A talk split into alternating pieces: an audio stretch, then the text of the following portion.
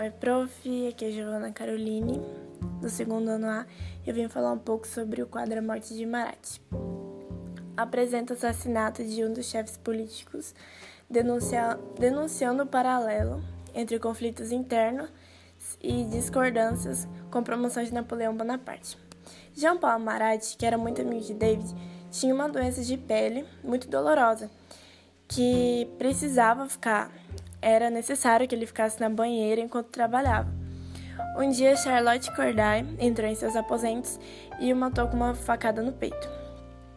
Para David, o quadro foi conhecido como monumento para o homem qual foi simultaneamente herói, mártir e amigo. Embora denominada por uma forte emotividade, o quadro deve ser visto de pontos de vista diferentes. Enquanto testemunha a descrição da ação.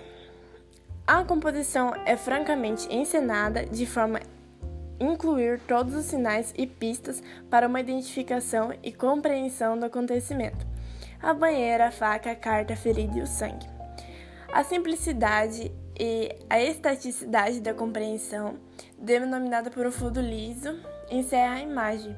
Contrapõe-se ao expressivo vital tratamento de luz da cor que revelam a direta inspiração de algumas experiências pictóricas do tema religioso dos pintores Caravaggio, Pietro de Cartona, Ribera e Zurban.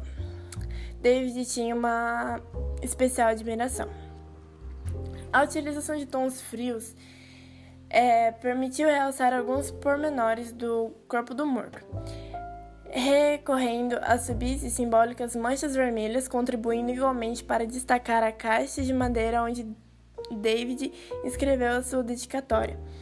O sentido moralístico e didático dessa pintura anuncia uma característica propagandística dos trabalhos posteriores de David, que foi o pintor favorito de Napoleão Bonaparte.